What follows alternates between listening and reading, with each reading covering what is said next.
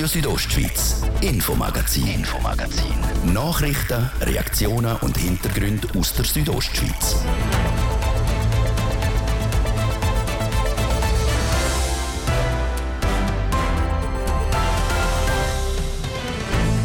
Zentimeter hoher Schlamm auf der Straße und überall Dreck und Gröll. So sieht es momentan in Schwanden aus.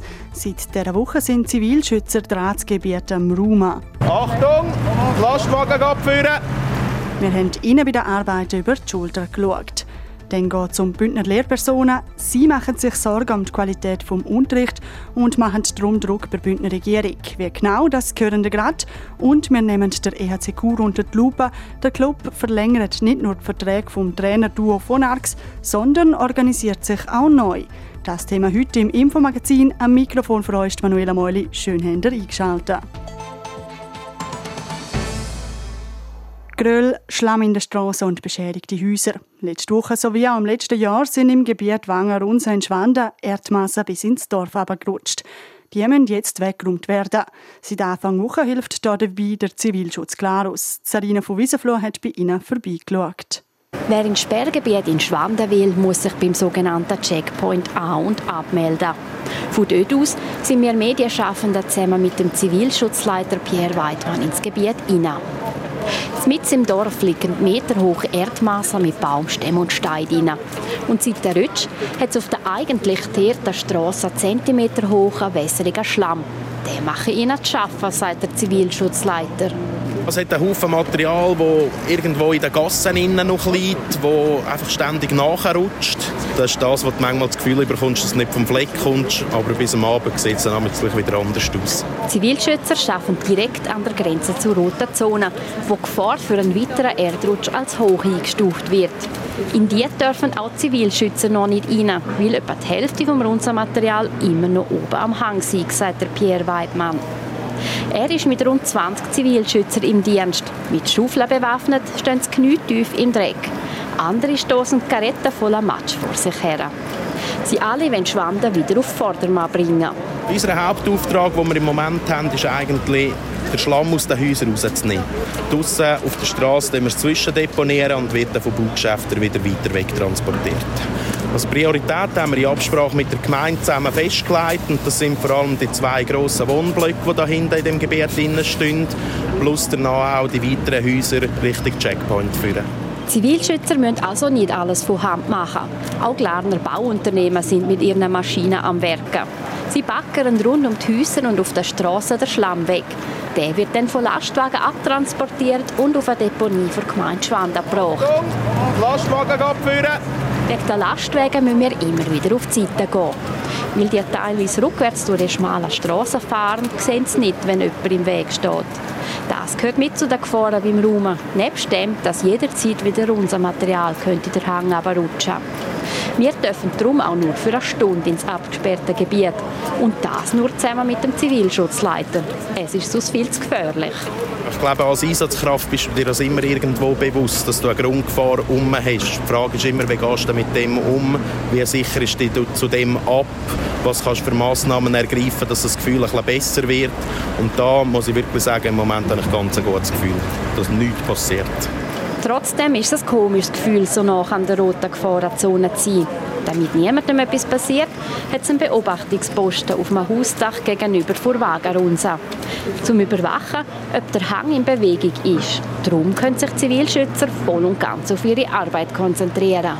Also die Leute haben sich alle freiwillig gemolden für den Einsatz und ich glaube, das zeigt schon vom äh, grossen Motivationsdenken auch in diesen Leuten innen. Es läuft von allein, man muss sie teilweise eher sogar ein bisschen bremsen und sagen, hey, Vorsicht und es sollte nicht mehr kaputt, als schon kaputt ist. Aber Motivation braucht es nicht. Die sind genug motiviert. Wir Medienschaffenden können nach einer Stunde Sperrgebiet Schwanden wieder verlassen. Zivilschützer aber haben noch einen Haufen zu tun. Das zeigt einen Blick zurück. Viele Häuser sind immer noch vom Dreck umschlossen.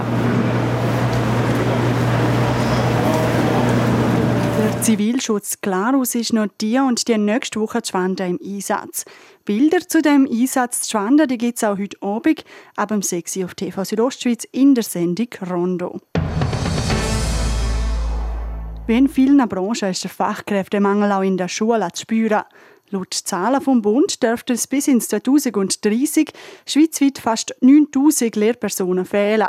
Und auch im Kanton Graubünden sind momentan fast 50 Stellen für Lehrpersonen ausgeschrieben. Das hat auch Konsequenzen für den Unterricht. Was der Verband Lehrpersonen Graubünden, kurz Leger, dagegen unternehmen will, im Beitrag von Luciano Cherry. Immer mehr Schulen in der Schweiz haben Mühe, um genug Lehrpersonen zu finden. Durch das leidet die Qualität vom Unterricht. Sandra Locher-Bongerel ist die Geschäftsleitung vom Dachverband von Lehrerinnen und Lehrer Schweiz. Sie macht sich Sorgen um die aktuelle Situation in der Schule. Das Hauptproblem sehen wir dort drin, dass einerseits durch einen Fachkräftemangel an den Schulen Qualifikationen verloren gehen, dass also die Schülerinnen und Schüler von nicht qualifizierten Lehrpersonen unterrichtet werden und das in Kombination mit den Anforderungen, die gleichzeitig steigen an unseren Beruf und an die Ausbildung. Weil es zu wenige Lehrpersonen hat, gibt es immer mehr Fälle, wo Leute ohne Lehrdiplom unterrichten. Das Problem kennt auch Graubünden. Da fehlt es vor allem in gewissen Sprachregionen an Lehrpersonal. Und wenn man da nicht unternehme, werde das künftig auch nicht besser. Die Indizien sind wirklich klar. Also wenn wir sehen, wie viele Lehrpersonen ähm, jetzt in Graubünden, vor allem in, in Romanisch und Italienisch bünden, wo sie am meisten fehlen, aber dann auch jetzt in der Schweiz wirklich durch unqualifizierte Lehrpersonen im Moment unterrichtet werden, dann ist das eben bereits in Gang. In Graubünden sagt der Fachkräftemangel in der Schule zwar noch nicht so ein grosses Thema wie in gewissen anderen Kantonen. Trotzdem müssen sich Graubünden frühzeitig mit dem Thema befassen. Das sagt auch Nora Kaiser. Sie ist Präsidentin vom Verband Lehrpersonen Graubünden. Wenn wir jetzt nicht vorwärts machen und schauen, dass die äh, Bedingungen verbessert werden, dann machen alle Kantone rundherum äh, Verbesserungen und wir bleiben stehen und das heißt Abwanderung in andere Kantone wird zunehmen. Sie ist schon heute ein Thema. Das wird uns mittel- und langfristig wahnsinnige Probleme bereiten. Für den Verband Lehrpersonen Graubünden gibt es noch weitere Punkte, die sie verbessern wollen. Unter anderem will der, dass Lehrpersonen mehr Lohn kriegen und bessere Aus- und Weiterbildungen machen können. Darum hat der Verband eine Petition gestartet, um auf die Probleme aufmerksam zu machen. Der Leger erhofft sich für die Petition, dass so viele Personen wie möglich aus der Bündner Bevölkerung die Petition unterschreiben und so am Grossen Rat und der Regierung von Graubünden aufzeigen, dass ihnen eine hohe Bildungsqualität wichtig ist und so Druck ausgeübt wird auf der Grosse Rat und die Regierung. Der LGR will mit der Petition bis Ende März mindestens 3000 Unterschriften sammeln. Das Endziel ist, dass die vorgeschlagenen Verbesserungen in die Teilrevision vom Schulgesetz aufgenommen werden. Der Endentscheid über die Situation in der Schule in Graubünden die trifft dann der Grosse Rat. Das in der Dezember-Session, dann steht die Teilrevision vom Schulgesetz an.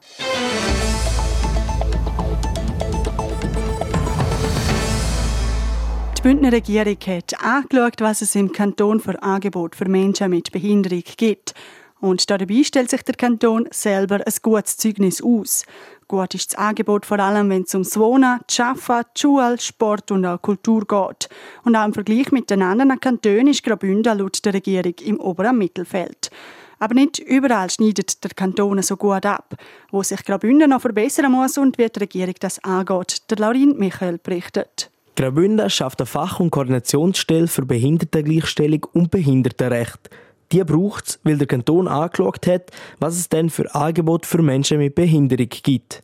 Vor allem bei Koordination und Information von den Aktivitäten gibt es in Graubünden noch Luft nach oben. Das soll die neue Fachstelle lösen, so der zuständige Regierungsrat, der Markus Kadow die tut? Beraten von verwaltungsinterne Stellen bei der Erarbeitung von, von Gesetzen, dass man darauf hinweist, was sind die Bedürfnisse. Also es geht wirklich um eine Beratungsstelle, um eine Koordinationsstelle, um ein äh, Bindeglied zwischen den verschiedenen Akteuren in dem Bereich. Also beispielsweise zwischen Behörden, Betroffenen oder Angehörigen. Dass die Fach- und Koordinationsstelle dann Anfang 2025 starten kann, braucht es jetzt vor allem noch etwas dass wir die entsprechende Person rekrutieren müssen, äh, dass wir dann per 1.1.25 auch starten können mit deren Arbeit. Und nachher äh, ist es die Aufgabe von dieser Person, die Fachstelle aufzubauen, das entsprechende Netzwerk aufzubauen, intern, extern, um diese Beratung können vornehmen, um äh, die Aufgabe auch können vornehmen und eben sensibilisieren, beraten, Bindeglied sein. Angestoßen hat das Ganze der Grosse Rat, und zwar schon vor gut drei Jahren. Das mit einem Auftrag von Anna-Margret Holzinger, FDP-Grossrätin und Gemeindepräsidentin von Schiers. Sie hat die Regierung damit beauftragt, eine Analyse über das Angebot zugunsten von Menschen mit Behinderung zu machen.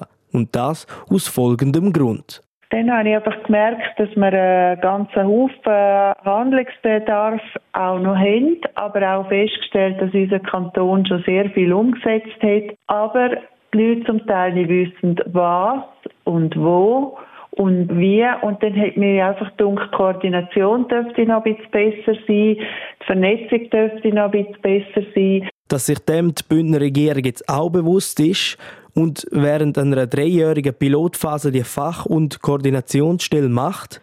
Mit dem Lösungsansatz ist die FDP-Grossrätin zufrieden, wie sie sagt. Man muss viel mehr noch sensibilisieren, man muss Massnahmen aufzeigen, aber eben auch mit der Koordinationsstelle Behindertengleichstellung und Behindertenrecht kann man auch die Rechte von Menschen mit Behinderung und Beeinträchtigungen, sage ich lieber, durch Koordination äh, stärken und auch vermehrt äh, Hilfestellungen bieten, dort wo es nötig ist und eben auch vermitteln und sensibilisieren von der Gesellschaft. Der Anna-Margret Holzinger sei bewusst, dass das nicht eine Sache von heute auf morgen sei und hat Verständnis für das.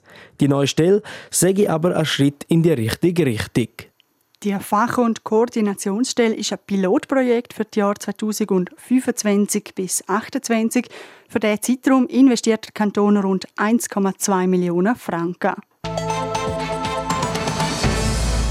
Es geht auf Ende Monat zu und für die, die ein Auto haben, läuft mit dem auch bald Zeit ab, um eine neue Vignette zu kaufen.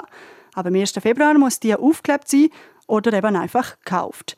Weil ab dem Jahr gibt es eine Alternative zur Klebvignette, wie wir sie bis jetzt kennen, eine E-Vignette.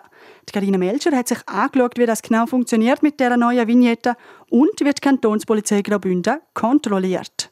Wer auf Autobahnen oder Autostraßen unterwegs ist, braucht ab dem 1. Februar die neue Vignette für 2024. Der für das Jahr grüne Kleber gibt es neu aber auch als elektronische Vignette auf der Webseite vom Bund. Dort einfach das Kontrollschild eintippen, zahlen und die Vignette ist gelöst. Für die Autofahrerinnen und Autofahrer macht das gerade ein paar Sachen einfacher, wie der Mediensprecher der Kantonspolizei Graubünden, der Markus Walzer, sagt. Nebst dem, was man sich nicht mehr für Scheiben kratzen muss, ist, dass Vignette auf das Kontrollschild lautet. Das heißt auch, wenn ich ein Auto wechseln tue, dann habe ich nachher automatisch auch die Vignetten auf dem neuen Auto drauf. Oder natürlich auch, wenn ich Wechselschilder habe mit zwei Autos, ein Kontrollschild, dann gilt die Vignette, die Vignette für beide Fahrzeuge. Wenn die E-Vignette gelöst ist, ist das automatisch im System hinterlegt. Eine Quittung oder sonst ein Beweis, dass man die Vignette gekauft hat, braucht man nicht. Wenn die Polizei eine Kontrolle macht, kann die per App nachschauen, ob eine Vignette gelöst ist oder nicht. Was mit der E-Vignette halt nicht mehr geht, sind Sichtkontrollen. Also, dass die Polizei es wo an der Straße steht und bei den vorbeifahrenden Autos schaut, ob eine Vignette klebt oder nicht.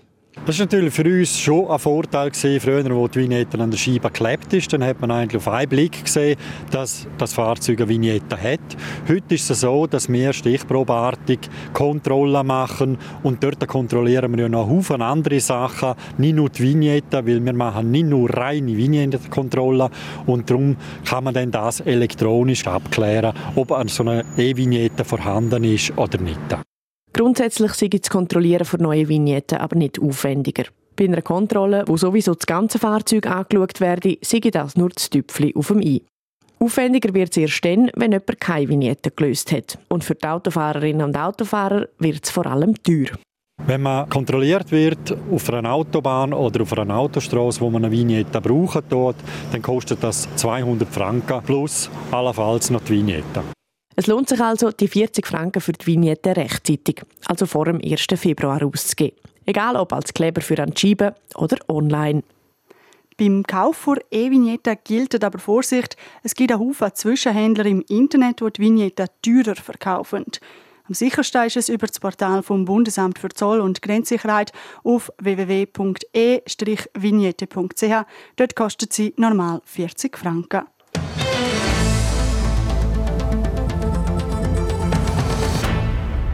Für den Eishockey Club Chur läuft es momentan gut. In der dritthöchsten Liga, der Mai Hockey League, ist der EHC Chur aktuell Tabellenleader. Und weil es sportlich so rund läuft, macht sich der Verein fit für die Zukunft. Was sich genau ändert, der Roger Menzi hat nachgefragt. Sie stehen seit der Saison 21-22 an der Bande vom EHC Chur, die beiden Brüder Reto und Jan von Orks. Ende dieser Saison wären ihre Verträge ausgelaufen. Jetzt hat der Verein bekannt gegeben, dass die von Orks Brüder zwei weitere Jahre als Trainer zu Chur bleiben. Ein Schritt, der sich abzeichnet hat, erklärte Björn Gerhardt, Projektleiter Swiss League beim EHC Chur. Ich glaube, der Ausschlag hat gegeben, dass wir die drei Saison miteinander arbeiten, dass der sportliche Weg, den wir eingeschlagen haben, zeigt, dass es der richtige ist und dass wir eigentlich schon vor zweieinhalb Jahren definiert haben, wo die Reise mittelfristig soll hergehen und darum ist das unsere absolute Wunschlösung, den Vertrag mit ihnen können zu verlängern. Dass der Vertrag mit dem Trainer-Duo verlängert worden ist, bevor an die Saison ausgelaufen war, ist ein wichtiges Zeichen, weil so werde nicht spekuliert, wie es weitergeht und durch das gäbe es auch keine Unruhe in der Mannschaft.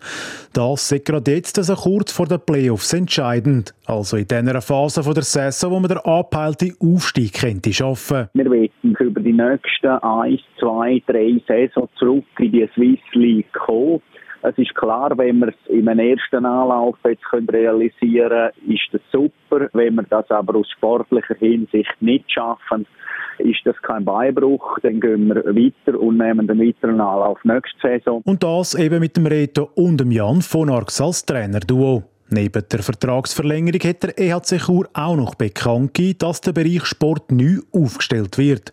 In Zukunft soll alles auf mehr Schultern verteilt werden. Es ist auch immer ein Klumpenrisiko, wenn man an einer Stelle oder in einem Rösser nur eine verantwortliche Person hat.